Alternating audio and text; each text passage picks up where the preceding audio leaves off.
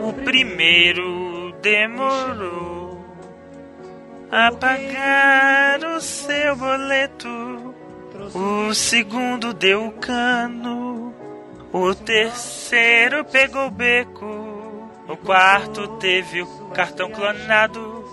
Mas a vontade que ele tinha de patrocinar o Jurassic Cast adorava o Caveirinha. Me patrocinou tão de repente que tocou nosso coração. E agora é nosso Patreon. Te chamamos de patrão.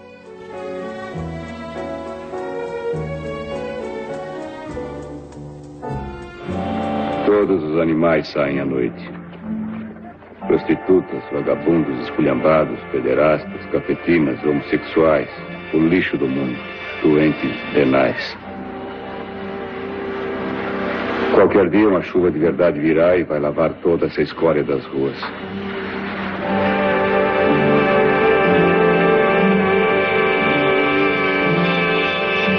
Eu ando por todo canto. Levo pessoas pro Bronx, Brooklyn, até no Harlem. Não me preocupo, não faz nenhuma diferença para mim, mas faz para os outros. Alguns não levam nem fantasmas, mas para mim não faz diferença.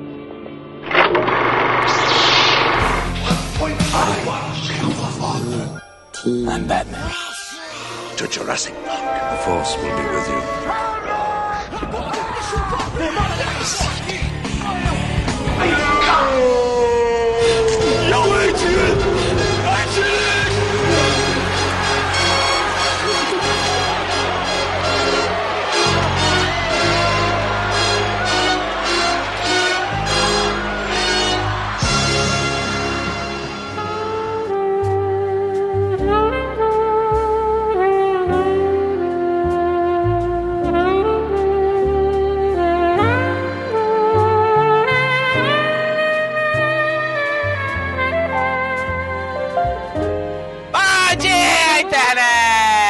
Jurassic Cast no ar, meus caros internéticos. Voltamos com mais um episódio. My name is Inigo Montoya. You killed my father, prepare to die.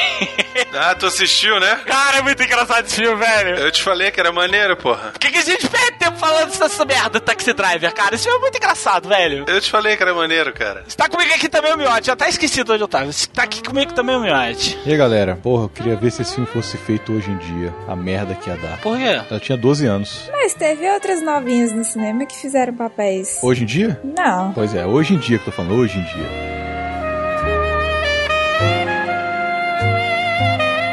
Você tá comigo aqui também, o Brunão. E aí, galera, beleza? You talking to me? E Talking to Me, essa cena, pra quem não sabe, foi por improviso. Como várias outras cenas desse filme. Fantástico! Tá, Calaveira? É, deixa, Miote. Deixa ele, Miote. Deixa ele.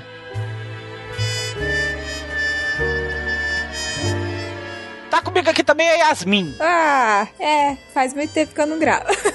não sei o que, que eu faço uma hora dessa, não. Percebemos agora, nestes primeiros 5 segundos, percebemos que você tem tempo que não sabe o que é podcast. É, sim. Mas eu concordo com o Brunão. O filme é bom, o filme é bom, o filme é bom. Não falei que é ruim, fantástico que não é.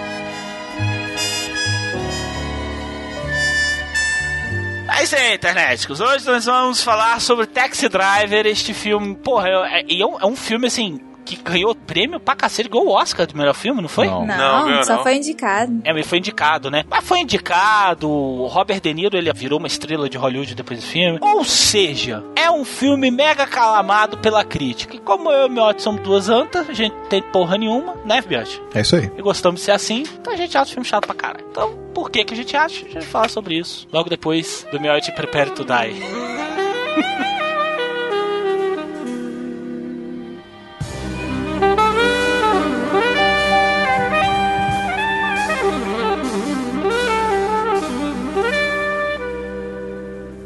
Você está ouvindo o Jurassic Cast. Não desgruda daí.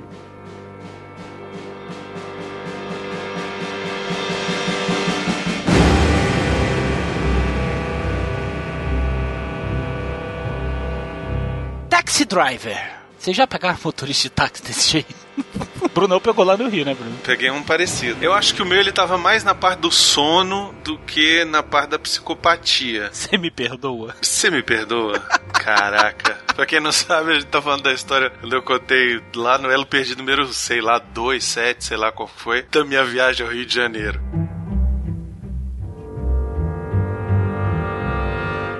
Dirigido por Martin Scorsese, Brunão. E aí, foi o primeiro filme dele? Digamos assim que é o primeiro filme mais importante. Ele tinha dois filmes que fizeram um pouquinho de sucesso, foi o Caminhos Perigosos e o Alice Não Mora Mais Aqui, mas o Taxi Driver foi aquele que, sabe assim, que estoura o cara mesmo, sabe? Que a crítica fala, caraca, onde é que esse cara tava? É o filme que meio que catapulta, assim, a grande sequência de grandes filmes que ele fez. Os filmes de máfia dele são muito bons, viu, cara? Os Bons Companheiros, pra mim, é um dos melhores filmes que Porra, eu vi Os Bons Companheiros também foi outro que eu descobri recentemente e é genial. Ele é responsável por vários muito bons filmes. Eu gosto muito do Taxi Driver. Não é o meu filme favorito dele, mas eu gosto muito. Eu gosto do Toro Indomável, Cassino também, que é um outro filme de máfia dele, de gangster aí, que é muito bom também. A Última Tentação de Cristo é um filme bem polêmico, foi proibido no Brasil até um tempo e tal. Aquelas coisas dos anos 80, né, que tinha o fim dos milico e tal, ainda tinha um pouco disso. Cabo do Medo é uma refilmagem de um filme antigaço, década de 50.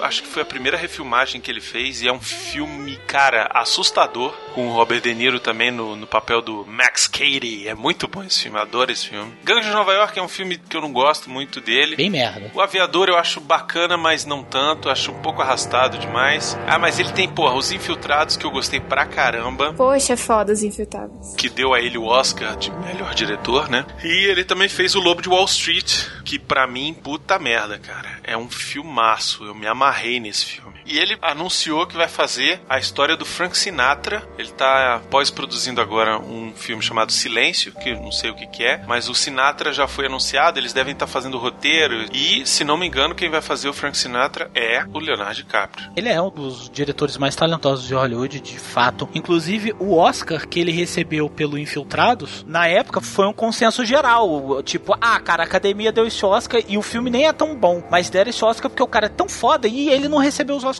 pelos filmes que ele realmente deveria merecer. Os Bons Companheiros era fato que ele tinha que ter recebido, né, cara? Ah, pelo amor de Deus, cara. Só que quem ganhou foi o Kevin Costner por Dança com Lobos. Nesse mesmo ano estavam concorrendo Francis Ford Coppola pelo Poderoso Chefão Parte 3, Barbet Schroeder pelo Reverso da Fortuna e Stephen Frears pelos Imorais. E os, os melhores filmes desse ano foram indicados Bons Companheiros, Tempo de Despertar, Ghost, Poderoso Chefão 3 e o vencedor foi Dança com Lobos. Esse foi aquele ano que Dança com Lobos ganhou quase tudo, sabe? Gosto do Martin Scorsese que ele também gosta de produzir outras coisas, sabe? Ele é produtor daquele seriado Boardwalk Empire, contando a história da máfia de Atlantic City. Agora tem uma série na HBO que ele tá produzindo Vinil, também, né? que é o Vinil, exatamente. Poxa, é foda. Quem não viu, veja. Ele produziu também uma série que saiu direto em DVD, se não me engano, que era sobre a história do blues, que também é bem bacana, chama The Blues, né, a história. Tem um filme recente dele, não é nem tão recente assim, mas é de 2011, que eu gosto bastante, cara, que é um filme infantil, que é o a Invenção do Hugo Cabret. Ó, ele também dirigiu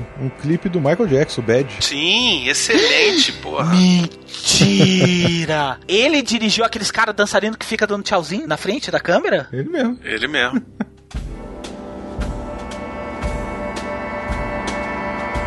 O Taxi Driver de 76 e tá fazendo 40 anos. Nós estamos aí numa missão, né, Miotti? De É, falar com certeza. dos filmes antigos aí de que estão fazendo aniversário comemorativo aí esse ano. E esse é um que tá atingindo um marco aí, 40 anos de filme. E, porra, tava pensando comigo outro dia, ano que vem Star Wars vai estar fazendo 40 anos, né, velho? Que loucura. O Oscar de 77, que ele concorreu, ele perdeu pro Rock como melhor filme. Como ator, o De Niro perdeu para o Peter Finch, do Rei de Intrigas. Merece.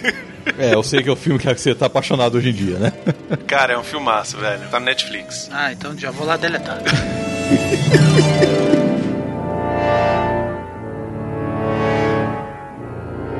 Também quem concorreu foi a própria Judy Foster, né? Com a atriz coadjuvante. Ei, eu juro que o filme inteiro eu achei que a Jodie Foster fosse a Sibyl. Sério? Aí depois que eu vi a novinha, eu... Gente, não é possível. Ah, porque você nunca tinha visto? Não, não tinha não. Ela perdeu pra moça do Rei de Intrigas também, pra Beatriz Strait. É, aí eu já não concordo tanto assim. A Jodie Foster ela tem um papel mais Mais marcante? é mais marcante. Polêmica. É, e entra tudo aquela questão. Cara, ela tinha 12 anos, velho. Apesar de não parecer, eu olho e falo, cara, não é possível que essa menina tenha 12 anos. Mas ela tem 12 anos, sabe? E eu acho que valia, porque ela tá muito bem.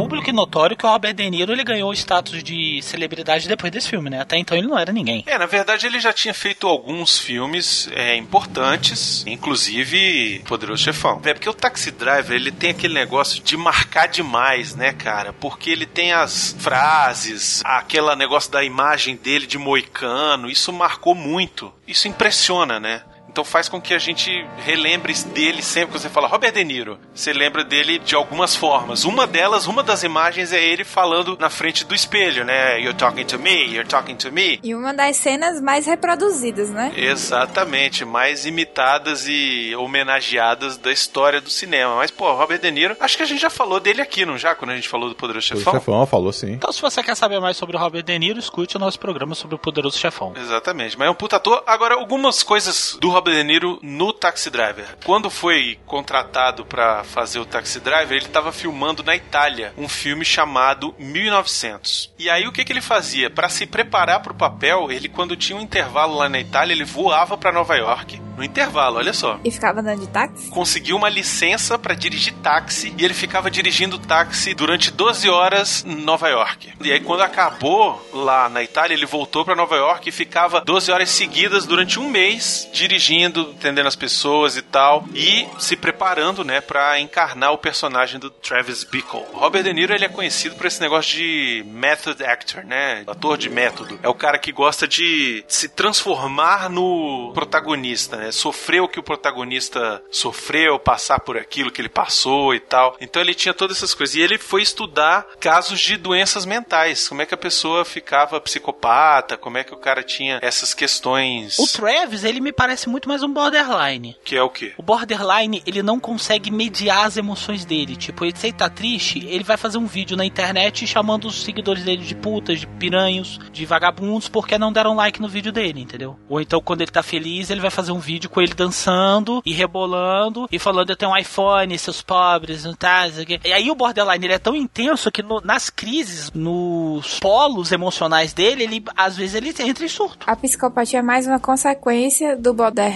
Não, borderline é uma psico... é uma É um tipo de psicopatia. Não, a psicopatia, ela é um transtorno. O borderline, ele é um outro tipo de transtorno. Esquizofrenia é um outro tipo de transtorno, que é uma espécie de subclasse das psicoses, e por aí vai. Aí depois tem as neuroses, aí dentro das neuroses você tem as subclasses, inclusive transtorno somatoforme dissociativo, conhecido também como histeria, é uma neurose, não é uma psicose. A psicose é como mais uma quebra da realidade. Ela é uma doença da realidade. A psicose, ela é uma quebra da ligação com a realidade. Você começa a enxergar o mundo de outra forma, que é mais ou menos o que aconteceu com o Travis. Tu fala isso que é porque quando ele ama, ele ama demais, e quando ele fica puto, ele fica puto daquela forma. Exatamente, é quando ele gostou, ele falou a mulher é um anjo, a mulher é maravilhosa, e cara, se meu chefe, puta que pariu. Cara, como ela tá linda nesse filme, meu Deus do céu. Quando ele vê a personagem, ele fica aquela coisa absurda. E quando ela chuta, chuta ele, é o vagabunda como os outros. Então eu vou começar a exterminar as pessoas. Só que isso pra mim no filme não funciona muito bem. Também pra mim não funcionou, não. Achei que foi muito jogado isso. Cara, como tá linda, velho. Meu Deus do céu. E ela tá tão fofinha, e ela tá tão gostosa, e ela tá fazendo uma carinha de. Você viu que ela no filme inteiro ela tá fazendo uma carinha de peidei, você nem viu, né?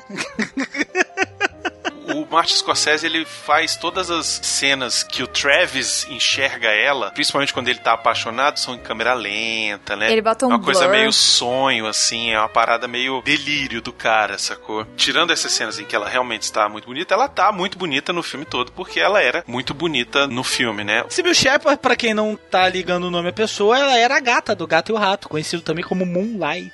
E ela teve um seriado, né? Eu lembro que eu vi esse seriado. Tinha o seriado chamado Sybil. Foi nos anos 90. 90, 95 a 98. Mas eu falo pra vocês, cara, que ela tá maravilhosa nesse filme. A atuação dela tá muito consistente, mas assim, eu digo a aparência, cara, ela tá angelical, ela tá muito linda. Cara, e o filme é gravado nos anos 70, então mulheres queimavam sutiã à torta à direita, e aí você vê Sibyl em todo seu esplendor. Ela, inclusive, quando ela tá com aquela roupinha branca, quando ela sai com o Trevor, que ele leva Não, ela. pô, no- filme erótico, puta no filme pariu. erótico, cara, aquela cena da vergonha ali. A roupa dela é toda transparente, você percebeu? Isso eu percebi. Percebeu. Ah. Você percebeu, Bruno? Ah, como não? Yasmin, você percebeu? Percebi não, vou te dizer. Cara, piadas à parte, linda de morrer. A carinha dela de peidei, você nem, nem notou, tá melhor ainda, cara. Ela tem um sorrisinho tão safadinho, tão safadinho. Ai, gente, eu ia fazer uma Tá miséria. parecendo aquela bicha que chupou a É buceta. mesmo. Pega, eu chupar a buceta, tô toda babada, adorei chupar a buceta. Aí eu chupei, tá, tá, tá, tá, tá. E depois eu. Aí o cara veio e me chupava, eu chupava a mulher dele, ele comia a mulher dele, eu comia a mulher dele, ele me comia. Depois eu comia ele. Bicho, é muito bom chupar a buceta. é, velho.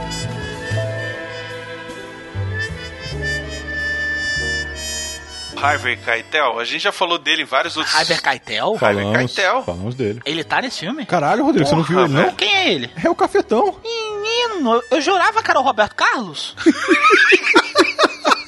é Harvey. É Harvey. Eu achava que era Roberto. O cabelo tá igualzinho. É, o cabelo tá igual. Pois é, e é peruca, viu? É peruca? É peruca e não queriam deixar ele comprar a peruca porque o orçamento do filme era de. Olha só, o orçamento desse filme: 1 milhão e 300 mil dólares. Caralho, não é nada, né? Não é nada, nada, nada, nada, nada, nada. E eles pagaram tudo pro juizado de menores, né? Por aí, viu? Um milhão desse filme aí foi só isso aí. Mas o Harvey Keitel nessa época ele era muito pouco conhecido também, cara. Ele tinha feito outros dois filmes, os dois do Martin Scorsese, Caminhos Perigosos, tinha feito Alice Não Mora Mais Aqui. O Martin Scorsese chamou ele pra fazer o papel que é feito pelo Albert Brooks no filme, que é o cara lá, o Tom, que é o chefe da campanha lá do senador, né? E o Harvey Keitel, quando leu o roteiro, falou: pô, cara, eu não posso fazer o cafetão, não? Eu prefiro. Aí o Martin Scorsese falou: pô, cara, mas o cafetão tem quatro falas, papel pequeno. Ele: não, não, mas eu acho que eu consigo fazer um negócio legal e tal. E aí ele topou pra fazer o, o E ele também é desses atores de método, né? E ele fez umas pesquisas e tal no submundo lá do crime, não sei o quê. E aí ele descobriu, contaram pra ele que nessa época, essa galera aí do submundo gostava de deixar crescer só a unha do dedo mínimo da mão direita. Que é a do cobrador, né? pois é, mas você sabe por que que eles nessa época deixavam essa unha crescer? Pra cheirar pó, pra contar dinheiro. Pra cheirar pó, exatamente. É sério? Ah, gol! A gente sabe de onde a Yasmin vem, né? Oh, Marcando gol já tem uns 4 anos já.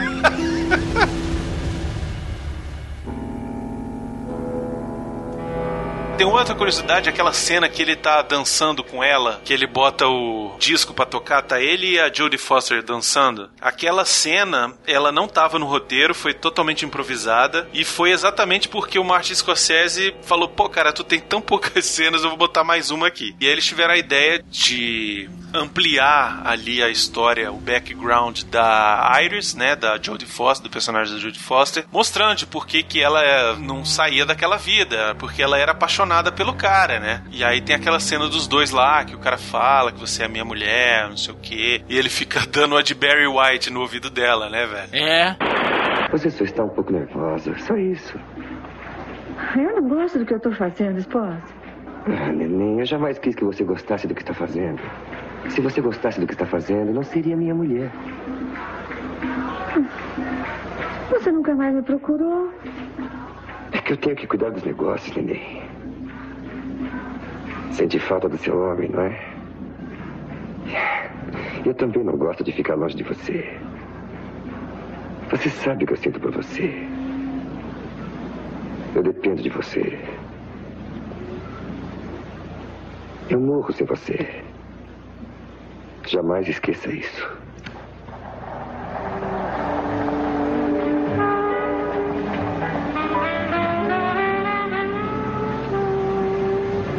Eu preciso muito de você. Vem cá, neném.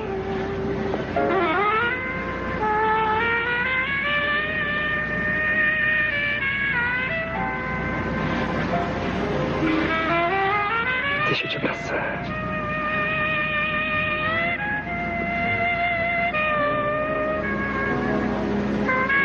Quando você está assim tão pertinho de mim, nem sabe o que eu sinto.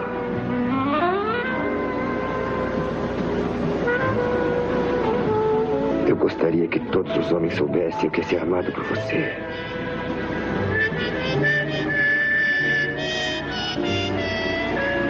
Que todas as mulheres em todos os lugares tivessem um homem que as amasse como eu amo você.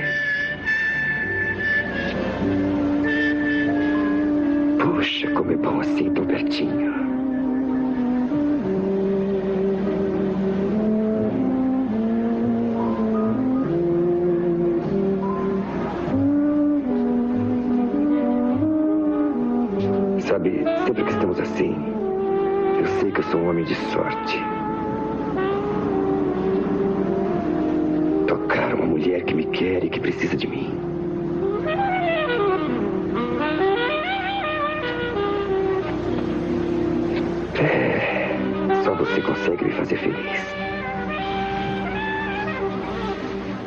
Inclusive, música para fazer neném, viu, Yasmin? Barry White, ó. Não, eu gosto muito de Barry White. Também. Ó, mais uma coisa.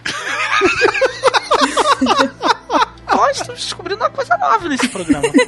Acho que tá liga, hein? Sei, não sei. A gente pode marcar pra ir.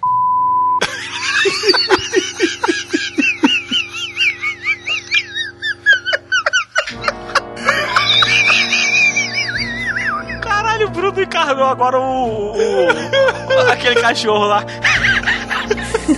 É que faltou ar, velho. Gente marca lá. O que você acha? Espera, tá certo. Olha aí, Hoje eu vou. Ai, caralho, faz isso comigo mais não. Ai, se eu tivesse 20 anos.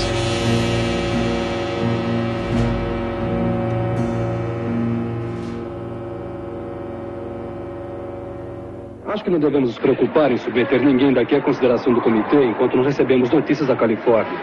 Olha, isso está me deixando nervoso. Acho que devíamos ter esperado a limusine. Não me importa andar de táxi. Me preocupa ir até a Califórnia sem estar preparado. Pode nos trazer problemas. Quer saber o que eu O acho? senhor não é Charles Palantine, o candidato? Sou sim. Sou seu maior admirador, sabe? Eu digo a todo mundo que toma meu táxi que deve votar no senhor. Ora, muito obrigado. Ah, Travis, Tenho certeza que vai ganhar. Todo mundo que conheço vai votar no senhor. Eu até quis colocar um cartazeiro no meu táxi, mas os caras lá da companhia disseram que era contra a orientação da firma. Eles não sabem de nada, não passam de os idiotas. vou te contar uma coisa. Eu aprendi mais sobre este país andando de táxi do que andando de limusine, sabe? Ah, é? É verdade. Posso te perguntar uma coisa, Travis? Claro. O que acha de mais errado? O que te preocupa mais neste país? Bom, eu não sei, não acompanho assuntos políticos de perto. Eu não sei. Mas deve haver alguma coisa. Tem. Quem quer que seja deveria limpar esta cidade, porque esta cidade é como um canal de esgoto aberto, está cheio de imundície e de escória. É muito difícil aguentar isso. Quem quer que se torne presidente deveria limpá-la de verdade. Entende que digo? Eu até sinto o cheiro deles, fico com dores de cabeça terríveis, sabia? O que quero dizer é que eles nunca vão embora. Eu acho que o presidente deveria limpar toda essa sujeira, deveria enfiá-los todos direto numa privada.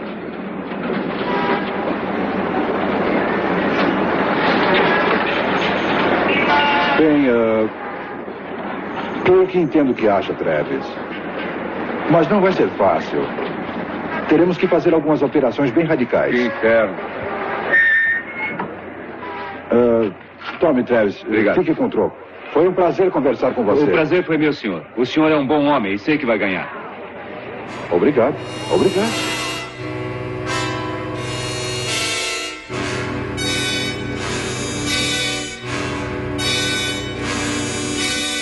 Jodie Foster é uma atriz mirim, né, cara? Que tá aí até hoje, agora tá diretora de filme. Ela começou a atuar em 69, pô. Caraca, velho. Não é? Com uma porrada de série de TV. Série de TV, ela fazia filme da Disney. Lembra aquele filme que ela troca de corpo com a mãe dela? Sim, exatamente. Nossa, passava isso na sessão da tarde, hein? Um dia muito louco. 76 o filme, pô. Do mesmo ano do Taxi Driver. Cara, ela entrou nos holofotes mesmo por causa desse filme. Com certeza, pelo Taxi Driver. Se não me falha a memória, eu li isso em algum lugar que pensava que ela fosse uma garota da rua mesmo. Tem uma história bacana sobre isso. A garota na qual se baseou a personagem dela era aquela que era a amiga dela que quando ela é quase atropelada pelo táxi, ela tira ela da frente. Aquela menina era prostituta de verdade e ela tava fazendo laboratório com aquela menina. Ah. Laboratório para conhecer a vida dela. Pois é, tá vendo? Olha que Bacana, maneiro, cara. Outras curiosidades sobre a Jodie Foster nesse filme é que ela realmente tinha 12 anos e aí ela não podia fazer as cenas mais explícitas, né? As cenas mais explícitas que digo nessa época era, por exemplo, aquela cena que ela tá abaixada e tirando a calça do cara lá no final. Quem fazia ela de costas era a irmã dela, que era mais velha, a Connie, que tinha 19 anos, mas que era da mesma altura dela, tinha o corpo mais ou menos parecido. Ah, então a Judy Foster ficou com a fama enquanto a irmã tinha que ficar pegando no peru dos caras.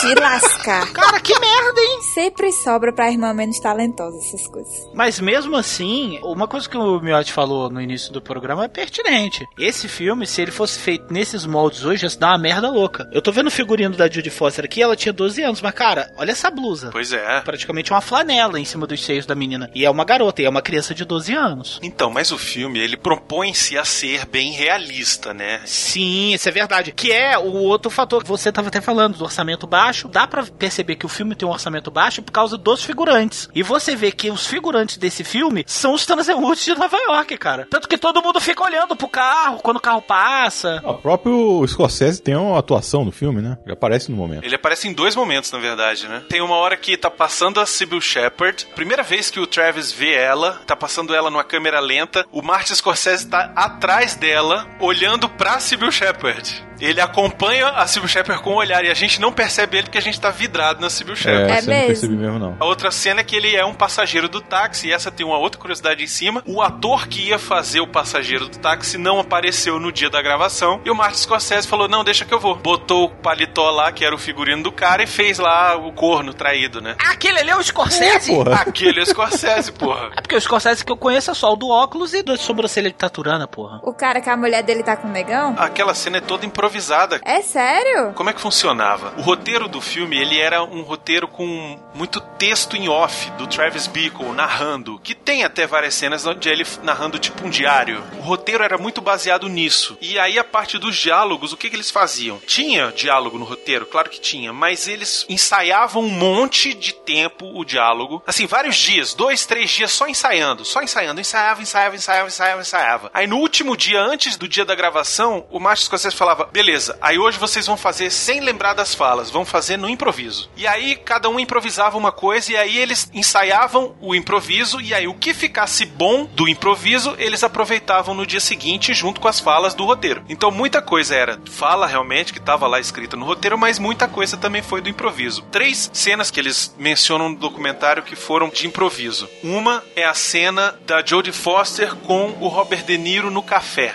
onde eles vão tomar café da manhã no dia seguinte lá que eles não transaram, muitas daquelas coisas que a Jodie Foster faz, de por exemplo, pegar a torrada, passar a geleia, depois jogar açúcar em cima da geleia e fechar o pão, aquilo É coisa de menino de 12 anos mesmo. não, não só menino de 12 anos, aquilo é coisa de quem é viciado em heroína, em não sei o que, porque precisa, sei lá, taxa de açúcar, ou fica louco por açúcar, sei lá, alguma porra dessa. É, eles falam no documentário. E era uma das coisas que aquela menina que tava com ela disse pra ela que ela fazia. E o Robert De Niro chamava a Jodie Foster, Jodie, vamos tomar café da manhã. A Jodie Foster conta isso no documentário. Eles iam pra um café, Robert De Niro não conversava com a Jodie Foster. Aí ele passava dois, três, quatro dias assim. Chamava ela, eles iam juntos, chegava lá no café, ele nem olhava pra cara dela. E aí teve um dia que ela tocou foda-se. Ela começou a falar com o atendente da loja, com não sei quem que passava, a brincar com, com as coisas e tal. E aí ela ficou mais confortável ali na presença dele. Ele tava querendo ali, com esse método, que ela ficasse mais descontraída na presença dele. Depois que ele conseguiu isso, aí ele ia de novo pro café e aí eles ensaiavam os diálogos. Ensaiaram por dois, três dias, repetidamente. E aí no último dia, ele falou: agora a gente vai fazer a mesma cena, só que sem se preocupar com o diálogo, vamos improvisar. Aquele negócio de trocar de óculos, dela rir, falar, pô, eu não sei quem é mais doido, se sou eu ou você, esse tipo de coisa rolou na improvisação. Que são as partes que fica natural. Porque um ator, ele é um cara que interpreta um papel sem parecer que está interpretando o um papel. Outra cena que foi improviso é quando o Robert De Niro vai conversar com o Harvey Keitel e o Harvey Keitel acha que ele é um policial e fica fazendo uma gracinha com ele, chamando ele de cop, de cowboy, não sei o quê. Várias daquelas frases ali foram de improviso. Ah, dá pra ver até o Robert De Niro mesmo. Ele fica meio parado, sem saber o que fazer na hora. Exatamente.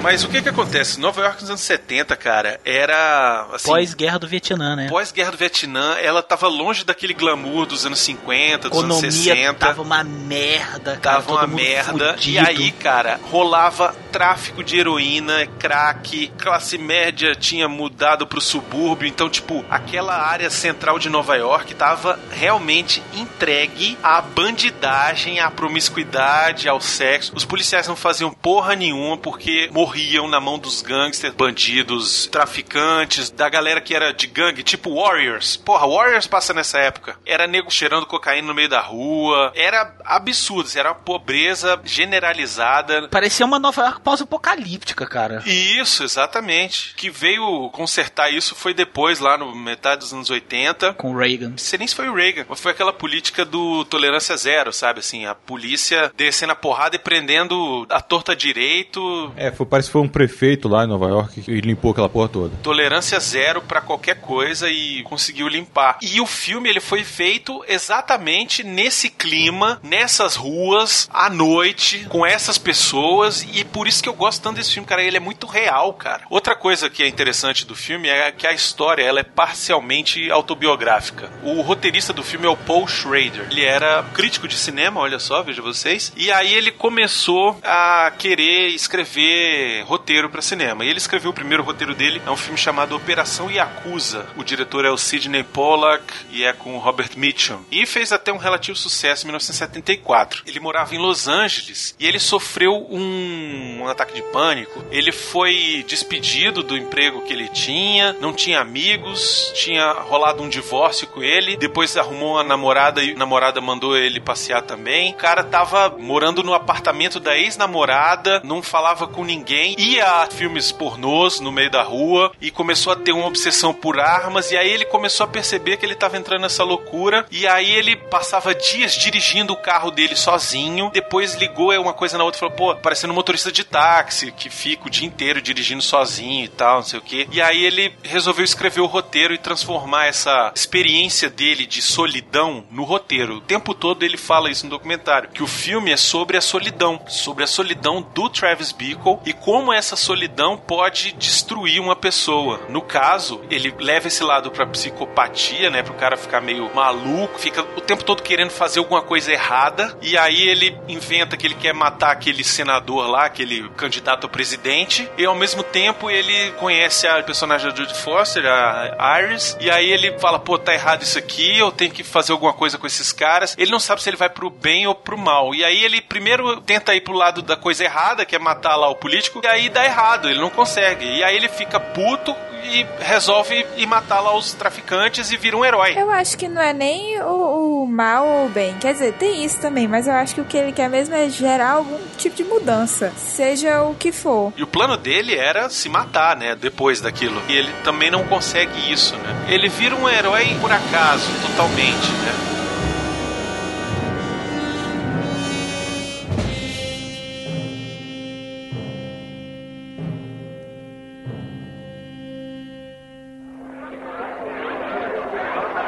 Nós não temos conversado muito, não é?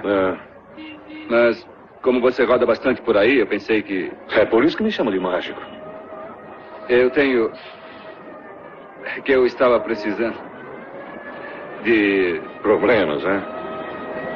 Você tô está assim. desanimando. É, isso acontece com todo mundo. É, tô bastante desanimado. Eu.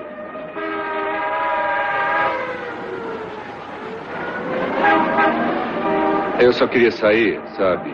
Na verdade, fazer realmente alguma coisa. Largar essa vida, não é? É, bom. Mas. Eu não sei. Eu. Eu só quero sair, sabe? Eu queria realmente. Eu tenho umas ideias malucas na minha cabeça, eu só. É certo. Vê se me entende, sabe? Um cara. Um cara arruma um emprego e.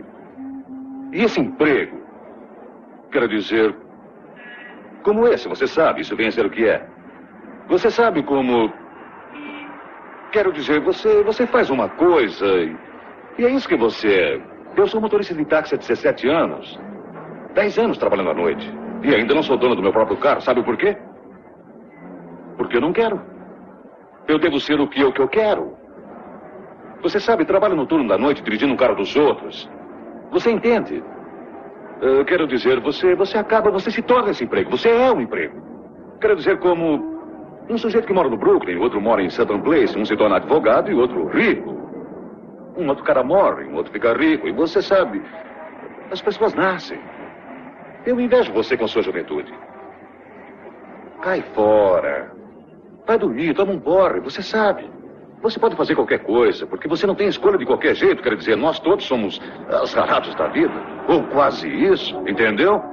Ah, não sei não. Essa é a coisa mais estúpida que eu já ouvi. Não é Russell, mas o que você queria? Sou motorista de táxi, você sabe. O que eu sei? Quero dizer, eu nem sei de que diabos você está falando. Ah, sei lá, acho que nem eu sei. Não fique preocupado. Relaxe, matador, vai dar tudo certo. Eu sei, já vi um monte de pessoas e.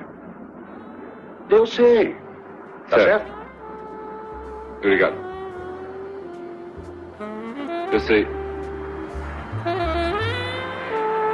É, você sabe, está bem, está muito bem.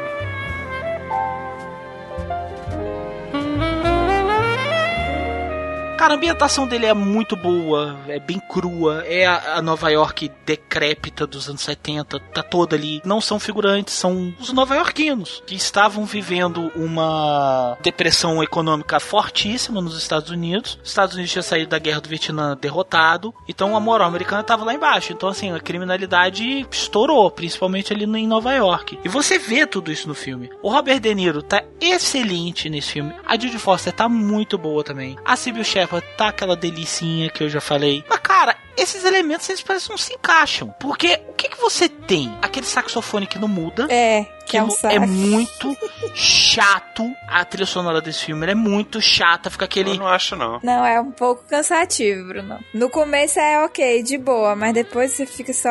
Pô, o cafetão vai dançar com a menininha, ele vai botar o di- a música no disco, só toca a mesma música que o Travis tava escutando lá fora. É a mesma trilha sonora do filme, quando ele coloca a música rodando. Ok, o início do filme, ele é muito legal, que ele começa aquela narração dele, aí fala assim, porra, eu quero trabalhar à noite, aí o cara vira pra ele lá, o dono do radiotáxi lá, vem trabalhar à noite, pra que, que você quer trabalhar à noite? Porque ninguém quer trabalhar à noite, né, como taxista em Nova York. Aí, não, eu, eu preciso trabalhar, eu quero trabalhar muito, não sei o quê, porque eu tenho problema de insônia. O cara, ah, beleza, então foda-se, vai, quer morrer, morre. E deu o táxi pro cara trabalhar à noite. E aí ele começa. Essas pessoas, esses lixos, esses demônios, essa subraça, essa cidade está decrépita, essa cidade está entregue. Beleza, ok. Aí, tipo, dá 15 minutos de filme. Essas pessoas, esse lixo. Caralho! Se repete. É um elemento que se repete o tempo inteiro. O tempo inteiro eles mostram aquela Nova York decrépita. Eu já entendi que a Nova York é decrépita. A impressão que me dá, os caras falam assim, velho, vamos rodar? E vamos rodar. Bota o carro pra rodar e bota. Essa, essa- essa cidade está decrépita. Essas pessoas estão morrendo. Essas pessoas são terríveis. E tome de mostrar o bairro negro. Tome de mostrar favelado. Tome de mostrar traficante. O tempo inteiro. Então, assim, a impressão que eu tenho quando eu assisto Taxi Drive é que eu tô esperando alguma coisa que nunca vem. O filme, ele é sobre a solidão do cara. Então ele tem que mostrar a solidão do cara. ele tá mostrando isso. O cara sozinho, a mente começa a trabalhar pro lado errado. E a solidão do cara era dirigir um carro. Taxi driver, ele é o quê? Ele é um motorista de táxi. A vida dele é aquilo ali. É uma merda? É uma merda. Mas é isso, cara. Não se propôs a contar a história do cara que achou um, uma mala de dinheiro e resolve devolver. Não, ele tá contando a história taxi driver. Você vai ver um cara dirigindo um táxi em Nova York. É isso que ele vive. No meio do caminho, eles ainda acham um monte de outras coisas que o cara pode fazer. E aí, no meio do caminho, o cara se apaixona pela menina lá no meio. E aí, ele fica de stalker da menina. E aí, o cara é maluco. O cara é completamente maluco. E ele não tem noção da sociedade em que vive. O cara vai lá, convida a menina pra sair e leva ela num filme pornô. Porque esse é o tipo de cultura que ele tem. O fato dele falar no começo do filme lá pro cara, tipo, o cara pergunta lá, escolaridade. Ele fala,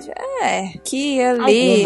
É. é, pois é. Já diz muito do cara. Já diz muito sobre ele, exatamente. Ele não é um filme cuja história é o principal. O personagem é o principal. A grande maioria das pessoas prefere filmes que são dirigidos pela história, ou seja, eu quero saber uma história que tenha começo, meio e fim. Até esse até tem uma história começo, meio e fim. Dentro da vida do cara, a gente tá ali mais para conhecer aquela psicopatia dele, o que que faz o cara ficar maluco, para onde que ele vai levar aquilo, do que a gente saber a historinha em si, entendeu? É um filme do Lars von Trier, que é um diretor que eu adoro e odeio ao mesmo tempo, que é o Anticristo. Porra, que filme irado. Filme do caralho. É um filme que não tem história. É exatamente isso aí que você tá falando. Ele não tem história. O filme é sobre aqueles dois personagens vivendo aquela psicose, aquela loucura dentro daquele ambiente dentro da floresta. Mas isso funciona bem pra caralho. Porque existe uma interação naquele elemento adoecido. A mulher era uma pernóstica depravada, o cara era um opressor megalomaníaco, então você vê aqueles elementos trabalhando. No Taxi Driver.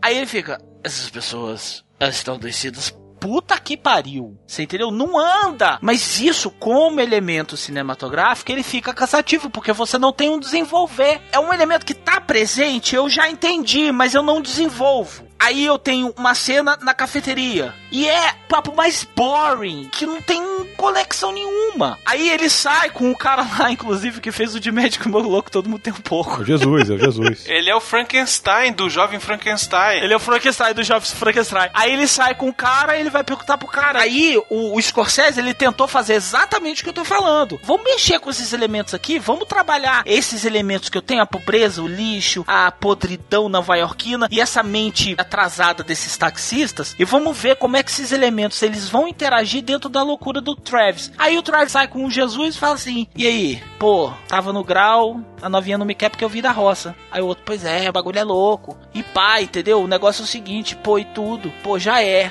Pô, falou. E vai embora, acabou a cena e tô ficando. Não, não, não, não, não. O Robert De Niro nessa hora, ele tá quase querendo chorar, velho. Que ele não é de fazer isso. Ele resolve se abrir pra um cara que ele mal conhece e ele começa a dizer: "Olha, eu não sei o que, que eu tô fazendo, sacou? Eu tô querendo fazer alguma merda". Ele fala isso, cara. Que da mesma forma que ele não sabe o que ele tá fazendo, ele também não sabe explicar o que ele tá sentindo. Exatamente. E aí naquela hora, o Wizard, ele fala pro Travis, ele fala, olha só, cara, o cara pega o emprego, entendeu? E aí você vira o emprego. Você acha que eu quero ser taxista? Não, cara, mas eu simplesmente tenho que fazer porque é o que eu consegui fazer. Você pegou o emprego, você vira o emprego. Ele tá tentando justificar ali aquela merda de vida deles, entendeu? E aí o cara, pô, cara, eu acho que você tá falando água. E, e o cara fala, cara, eu sou um taxista, velho, o que que eu sei? Nem conseguir falar, eles conseguem direito, entendeu? Outra cena que é fantástica, que é importantíssima pro filme, é a cena que o Travis, depois de levar a Betsy no cinema pornô, que para ele era uma coisa normal. O cara é doido pra caralho, né, velho? Quem que vai num pornô às 6 horas da manhã? Um cara que é maluco. O cara leva a mulher, ela fica puta, e ele acha que é a coisa mais normal do mundo, ele liga pra ela. E aí ele começa a falar com ela, e essa cena, cara, é muito sensacional isso, cara. O Scorsese, ele faz uma parada que eu acho muito foda. Sim, é como se ele próprio tivesse com vergonha alheia do que tá acontecendo. Isso, velho. Nossa, Porra, ele tá genial. filmando o cara falando no telefone e o cara tá. Alô, Betsy? É o Travis. Escute, eu sinto muito sobre a noite passada. Eu não sabia que você ia ficar tão magoada. Mas eu tinha que saber, não é? Eu deveria ter levado você a outro lugar. Você está se sentindo melhor? Ah, talvez seja um vírus, um desses vírus de 24 horas. Pode acontecer. É. Você tem trabalhado muito, é? É que. É, você gostaria de jantar comigo qualquer dia? Quem sabe? Bem. Então, que tal uma xícara de café? Eu passo pelo teu escritório, que tal? Nós poderíamos. É, é certo, certo, tá bem. É, você recebeu minhas flores? É, não recebeu as flores? Eu mandei é, algumas flores. É, é, tá bom, certo, certo. Posso. Eu posso te chamar de novo? É, é, amanhã ou depois de amanhã? Certo. Não, eu vou. Certo, é claro, certo. Até logo. O cara tá meio que rastejando. E aí o Scorsese tá filmando o cara e daqui a pouco a gente tá com tanta pena dele que a câmera sai e vai filmar o corredor, É, velho. tipo, pra gente não cara, ver o merda que é o cara, não, velho. Para com isso. tipo, a sensação é essa. Porra, velho, isso é foda pra caralho.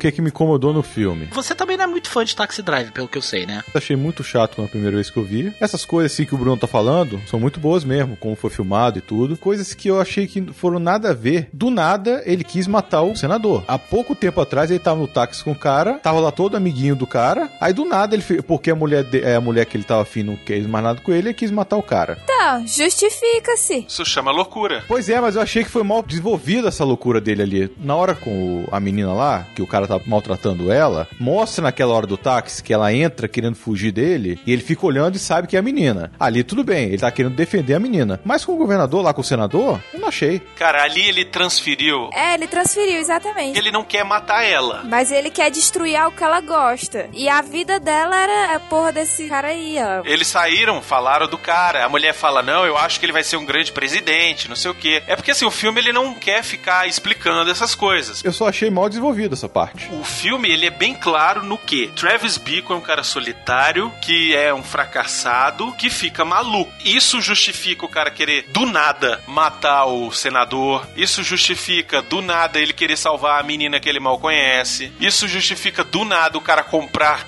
quatro armas e uma faca e ficar treinando na frente do espelho, sabe? Falando sozinho. Pra mim, Bruno justifica. Para o Miotti, isso não justificou. A da menina justificou. Pra mim tá justificado. Mas o do senador não justificou. Eu tô entendendo o que você tá falando, que incomoda um pouco, porque não tem um pouco essa ligação. A loucura do Travis, ela vai do ponto A pro ponto C. Você não tem um ponto B, que é a interseção. Mas aí, nesse caso, eu concordo com o Bruno e com a Yasmin. O Scorsese, ele não quis entrar nessa nuance de explicar a psicose, até porque ele não ia saber fazer isso. O próprio roteirista também não soube fazer isso, como ele não explica, né? Você vê que aquilo ali tá totalmente ligado diretamente às experiências do roteirista. Do roteirista. E o roteirista não soube explicar. E ele não sabe explicar, ele só fala assim, velho, ele tá lá em casa e de repente ele pira. Por que, que ele ficou pirado? Por conta da solidão. O roteirista, o tempo todo, e no próprio documentário ele fala isso: olha, o filme é só sobre a solidão, a solidão que deixa o cara maluco. Agora, como é que você explica isso sem você parar o filme e, olha, o Travis resolveu ir pra análise e aí ele vai ser analisado? Eu não tô falando que o problema todo é esse. Eu tô falando assim, a parte da Sibyl, acabou aquela hora que ele falou no telefone com ela, e depois ele foi lá, onde que ela trabalha? Aí depois daquele momento ali, ficou parecendo que a história com ela ali acabou. Tanto que ela demora muito a aparecer de novo. Por exemplo, na hora da menina entrar no táxi, ele vê, porra, aquela menina ali tá com algum problema, eu tenho que salvar essa menina. A outra, ah, vou matar o senador. Do nada, isso que eu achei, pô. Achei assim, que ficou meio jogado aquilo ali. Porque assim, sumiu o foco do negócio do romance com a menina. Aí ficou o foco com a Judy Foster. O filme todo foi rolando em relação a Judy Foster. Aí do nada ele comprou a arma e tudo. Eu falei, porra, ele vai ajudar a Judy Foster. Não, do nada ele vai matar o senador.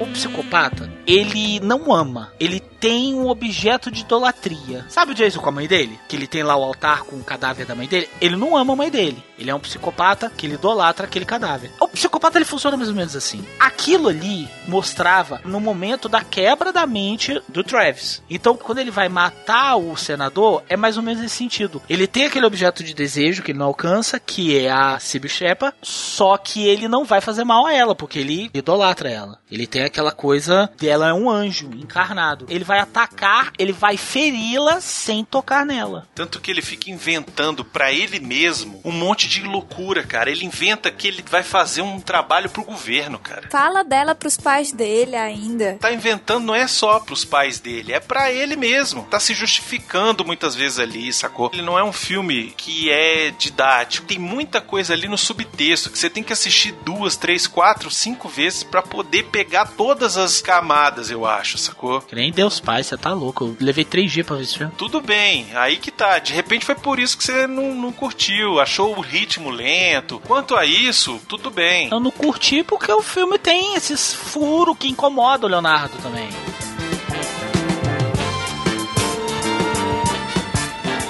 Sabe qual é o problema? Eu tenho uma birra, não é com esse filme não, eu tenho uma birra, eu tenho uma birra não, eu tenho assim, um asco de qualquer forma de entretenimento que tenta pagar de inteligente. Você tem um filme que ele coloca algumas coisas na tela, aí a pessoa vira e fala assim: caralho, eu não entendi, esse filme é bom. Esse filme é inteligente porque eu não entendi o que o diretor quis dizer. E na verdade não, é só um filme merda. Não estou falando no caso do Taxi Driver. Às vezes, tem alguns elementos no Taxi Driver que a pessoa tá fazendo a ligação dentro da cabeça dela, mas o filme não, foi aquilo ali é uma falha de roteiro. Ah, não, mas aquilo ali não, aquilo não quer dizer nada. Aquela cena do Are You Talking to Me? Beleza, é uma pessoa falando da frente do espelho. Aquilo ali, você não pode dizer que aquilo ali é a hora que a mente do Travis tem a ruptura. Não, não é. Para mim, o que, que é aquela cena? É um cara mergulhando cada dia mais nessa psicopatia dele. E o Taxi Driver tem alguns elementos que você poderia ter trabalhado melhor sim. Você não precisava ter orçamento para isso. Beleza, a vida dele é motorista de táxi. Agora precisa ficar repetindo exatamente o mesmo diálogo? A gente já tá entendendo que aquilo ali é a atmosfera que tá consumindo a mente dele. Beleza. Agora vamos desenvolver mais, pô, de repente é uma puta que ele vê apanhando na rua, ou então é uma puta que maltrata ele por alguma coisa. Vamos trabalhar isso não. Isso não acontece. É ele andando de táxi, andando de táxi, andando de táxi, mostrando o mesmo bairro, as mesmas pessoas, o mesmo universo. E é isso que me incomoda no filme. Agora o filme, ele é um clássico, porque ele é um clássico, obviamente, e ele tem elementos excelentes, que é principalmente a questão da atuação. Dentro disso que você falou, eu acho que ele tem sim alguns momentos que você acaba acompanhando ali o Travis nesse dia a dia dele, coisas que acontecem. É porque é um momento rápido e que realmente eu concordo com você, que ele bate muito nessa tecla aí do pensamento dele, das putas, travestis e tal, não sei o que. Ok, eu entendo isso. Mas eu acho que ele mostra o outro lado, por exemplo, o passageiro que entra e manda ele parar e começa a dar ordem, ele nem olha pro cara, sabe? Todo dia ali ele deve encontrar um monte de maluco, sabe, entrando no táxi dele. Também acho que ele não precisa me mostrar todos os malucos, ele mostrou alguns e aí eu pego o espírito geral, entendeu? Por exemplo, ele mostrou, no primeiro dia ele tá lá dirigindo, entra um velho e um cara, anda logo, taxista e tal. Aí o cara tem que no dia seguinte limpar lá a porra que tava no carro. Aí no outro dia entra o cara que entra e fala: Ó, oh, você tá vendo aquela mulher lá na janela? É minha mulher, tá com o negão aí, não sei o que, vou matar, vou dar um tiro de 44 Magnum. Aí ele já pega esse negócio e já quer comprar a 44 Magnum, entendeu? Aí você vê, pô, o cara realmente tá maluco, entendeu? Aí entra o senador, aí ele já se acha amigão do senador naquela hora. Pô, o senador entrou no meu carro, não sei o que. Aí depois ele transfere a parada da mulher pro senador. Eu concordo com o Miotti. Caraca, pra uma mente normal, não faz o menor sentido. Mas a mente perturbada do cara faz sentido Mas foi ele até transferir. Por isso que ele ficou amiguinho do senador, porque ele tava de boa com uma mulherzinha. Aí ele, ah, ok, então o senador é meu amigão. Vou votar pro senhor, não sei o que e tal. Aí, pô, o cara vai no cinema pornô, encontra lá a atendente, começa a dar em cima da atendente. Aí a mulher, ó, oh, meu irmão, vou chamar o gerente aqui, sabe? O cara, não, não precisa, eu tô só pedindo um chocolate, não sei o que. Cara, me deu uma inveja daquele filme pornô. O cara pegou um baldão de pipoca, uma Coca-Cola, uma puta de uma barra de chocolate, um dólar. Caralho, eu vou dessa zona, cara. Só pra comer. vou lanchar ali num bordel?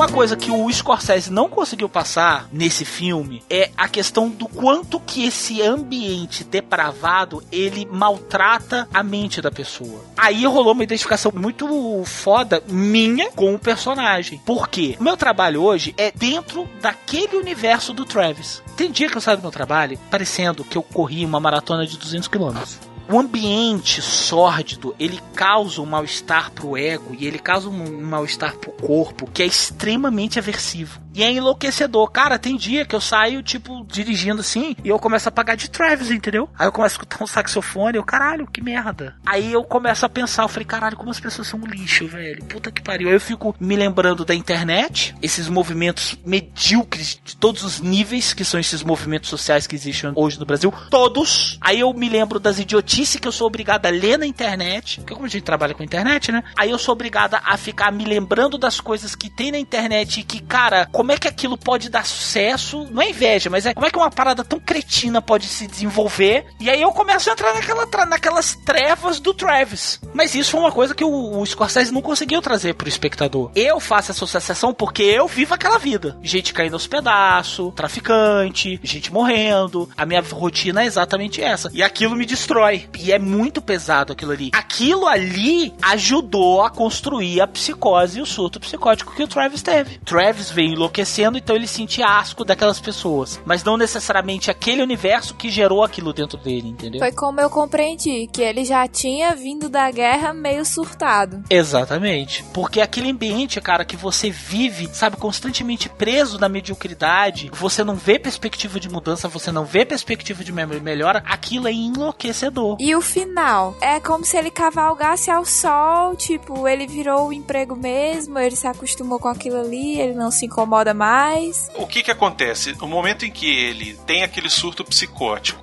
vai tentar matar lá o senador, não consegue, e aí descarrega aquela loucura, aquela raiva, aquela psicopatia, a frustração dele, matando lá os caras que achacavam lá a menina e meio que liberta ela, aí ele percebe que ele não tá sozinho no mundo. Por quê? Ele recebe a cartinha lá dos pais da menina, dizendo que ele é um cara bom, que ajudou, que não sei o que. Ele passa um tempo em coma, que eles falam, pô, você passou um tempo em coma. Passou por uma transformação ali. A transformação dele, assim, a necessidade da transformação foi passar por aquele momento de loucura. Depois que ele se libertou daquilo, aí ele, beleza, a minha vida agora eu posso seguir em frente. Segue bem caminhoneiro. ele saiu do surto, por isso que ele tava ali, daquele jeito, entendeu? Tanto que você viu que a, a Sibyl é uma putana, né? Oi, Treves, então, eu vim aqui. Ela entra no táxi, ele reconhece e tal, mas ele não reconhece, fica. Reconhece, acha graça, mas tipo, oh, daí. Ok, okay oi, aí, beleza, é. tal. Pois é, não preciso mais de você. Ela fica assim, nossa, eu tô aqui todinha. Você é famoso agora. É, é, óbvio, né? Aí ela, tô aqui todinha, vem. Aí ele, uhum. É, mas na hora que ela sai do táxi, ele tá andando, ele dá uma olhada no espelho ali que dá um, dá um movimento esquisito, né? É, um movimento rápido, né? Provavelmente o Scorsese quis mostrar o quê? Que tipo. Voltou loucura. É, ele não tá 100%, é, ele não tá 100%. exatamente. Ah. Ele não tá 100%. Ou então ele só tomou um susto mesmo. Ele, ai meu Deus. Na verdade, sabe o que, que é? Ele viu o saxofonista.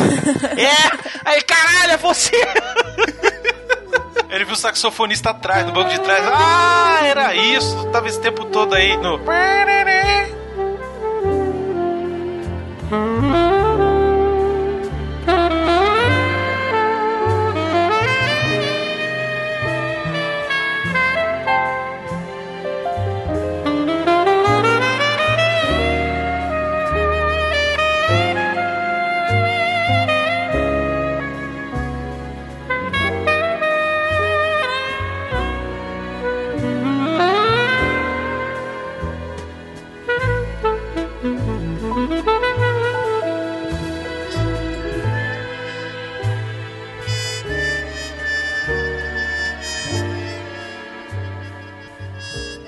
Saxofone é de quem? Então, foi a última trilha sonora do Bernard Herrmann, o compositor do Hitchcock. Ele morreu pouco depois de ter finalizado a trilha sonora. Inclusive no créditos finais do filme, a última coisa que aparece é tipo em, em honra do Bernard Herrmann, não sei o que, aí bota lá a data de nascimento e a data da morte dele. Eu não acho a trilha ruim. É, se repete muito, né? Mas eu não acho ela ruim não. É um loop infinito. Talvez o que incomoda seja realmente isso, mas eu acho uma trilha boa e ele é, pô, Bernard Herrmann é clássico aí de várias, porra, Cidadão Kane, velho. Psicose, é, os filmes do Hitchcock, vários, Corpo que Cai. Eu curto, eu acho bacana, não acho ruim não. E fique com a música. Fique com a música não, fique com o saxofone. Obrigado,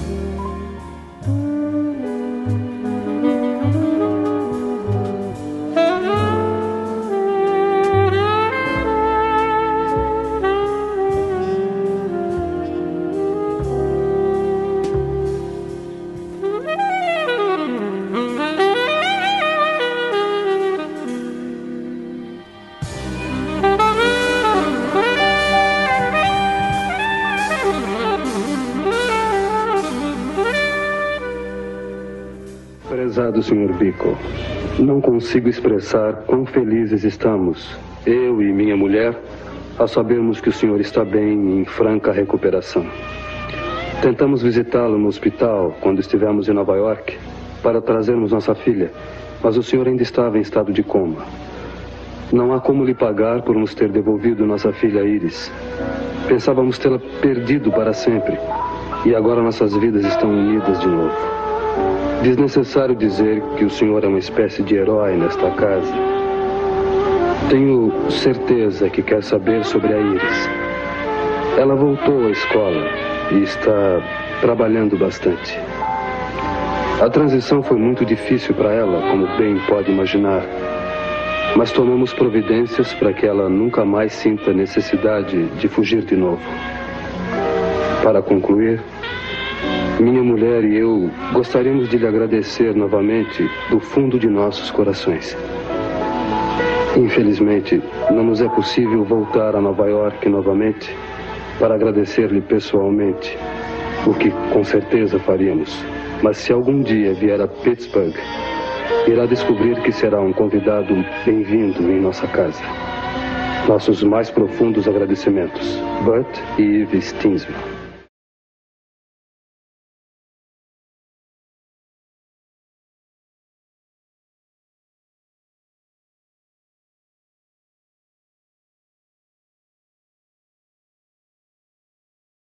Inclusive, esse saxofonista depois ele foi trabalhar lá em Tatooine. Não, sabe onde ele foi trabalhar? Aonde? No Blade Runner. É mesmo.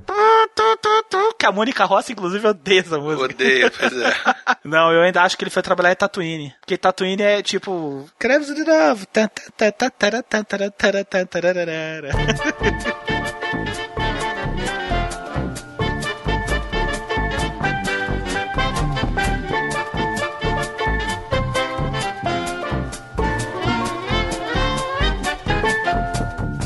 Mudou minha vida. Não, aí também. Né? Uau. Não, pô, é mó legal. Não, é legal, mas mudar a vida. Internéticos, nós voltamos pro programa logo depois dessa declaração da minha maravilhosa e empolgante vida por Yasmin Oliveira. Realmente. Eu tô quieto pra ver até onde ela ia. É, pois eu tô percebendo. Isso porque a dupla dela não tá aqui, porque senão mesmo ela tinha engatado aqui num blá blá blá blá blá blá blá blá blá. Ainda bem que não tá, né? Tá na- lá, lá na Itália, assim, enchendo a cara de. Velho, deve estar numa sarjeta. É mesmo. Porque É mesmo. aquilo já gosta de um vinho. É verdade. E vinho na Itália Nossa é igual água, Senhora. Eu velho. tô pensando na Melina, naquele Beleza Roubada, né? Eu já tô pensando no azul a cor mais quente.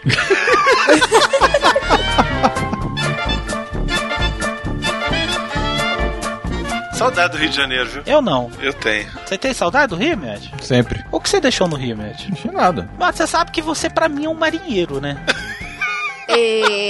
Deixa um romance em cada porto. Exatamente, ele foi educado. Eu iria usar outra expressão. Com exceção de Fortaleza, que ali não é, né? Ali é a principal, a gente tem que respeitar. Não, não é principal, não. É a única, caralho. Não é porra de principal, não. Tá ligado, Med? Tô. Meu achado tá com sono, né, meu? Tô não, tô tranquilo. Tá não, tá não. Tô vendo. Tá não. Não, não, tô, tô, tô sono não, Tá sério. não, tá não, eu conheço. Conheço, isso tá com sono não é assim não. Isso tá concentrado em outra coisa. Abre a canha aí, miote. Abro, abro, foi assim. Eu tô sem camisa. Não, por favor, não. Não, aí, aí, aí, ó. ó, Não, ó. não, não, não, não. Não, não, não, não, não, não, não. Por quê? Tá peladinho. Yasmin não tá aqui pra ver isso.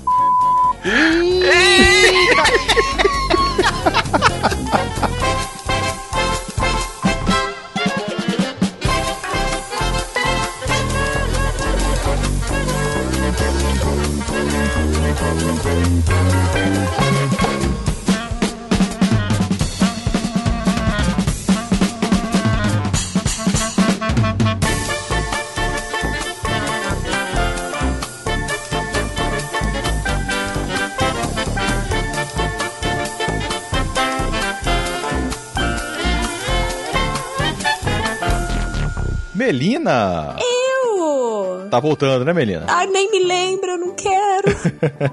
e pra te animar, vamos homenagear os Patrons com nomes do Chapolin. Yay! E vamos começar com Hamilton Souza. Quem é ele? Ele é o Lagoa Seca. Ana Carolina Martins. É a Condessa. Andréia. Rainha de Sabá. Andrei Virgílio. Esse é o Pirata Alma Negra. O Arthur Bonifácio. É o Almôndega, o rei dos disfarces. Cláudio Capítio Valério Brito Ferreira. Super Sam. Oh, yeah. Daniel Alexandre Moreira. É o bebê jupiteriano. Puta merda. Pai do Jaime Palito. É, o pai Jaime Palilo. Daniel Caixeta. Ele é o Butina. Daiane Baraldi. É a bruxa baratuxa. Devanir de Souza Júnior. É o chinesinho que tá morrendo no hospital. Aham, lembro dele. Diego Jorge Alves Borges. É a múmia do museu. Eduardo Gurgel. É o Conde Terra Nova, senhor. O Eldis. É o Dr. Zurita. Eliezer Souza. É a Rosa Rumorosa. Emílio Mansur. É o Engenheiro Camin. Felipe Aluoto. General Vivar. Franz Niederheitmann. Esse tem que ser o homem nuclear. Gustavo Eman. Honorável medidor de luz. Puta, mas essas coisas só você lembra, sério. Gutenberg Lima dos Santos. Era o ladrão de brinquedos. Hélio Longoni Plautz Jr. É o lagartixa. Hélio Paiva Neto. Simpato Yamazaki. Esse é um dos melhores. Henrique Carlos Diniz. Ah, é o grande tripa seca. Jean Carlos Kank. Racha Cuca. Jonabe Teixeira. Caçamba Urinawa. Ladino Maia. É o Mão Negra. O Lauro. Esse é o Matadouro. Leandro Lira. Mephistófeles. Leon. Os Três Demônios. Lise Laganar. É a camponesa de nobre coração que vai todos os dias ao bosque para recolher lenha. Márcio Machado Matos. É o Pança Louca. Márcios Vinícius Ferreira de Freitas. Pepe, já tirei a vela. Nicolas de Oliveira. É o Pistoleiro Veloz. Paulo Roberto Libardi. Esse é o Porca Solta. Rio Kick Store, loja de colecionáveis. Poucas trancas. Roberto Castelo Branco Carneiro de Albuquerque. É um nome comprido para outro nome comprido. Com certeza. É o professor Baratinha do extrato de energia volátil. Rodolfo Bianchi da Costa. Quase nada. Suelen Astre. É a louca dos dinossauros. Tiago. É o Xirrin Xirrion. Tiago Fernandes. É o Rei Davi. Tiago Oliveira Martins Costa Luz. Riacho Molhado. Tiago Vasconcelos Ferrato. Pipi. e joga farinha em cima. Valdir Fumeme Júnior. São os duendes da mansão. Vitor Dutra Freire. É o seu mundinho. O Wanderson Barbosa. É a cama onde faleceu o avô. E o Wesley Samp. Pra fechar com o Sinforoso. Queremos agradecer a esse e a todos os nossos patrões pelo apoio de sempre. Continue sendo nossos patrons. E quem não é patron ainda, acesse o Patreon ou Padrim. E tem o seu nome associado a uma coisa maravilhosa todo mês. Tá difícil de inventar coisa, hein? Vamos Tá. ver o que vai ver no mês que vem, hein? tá difícil.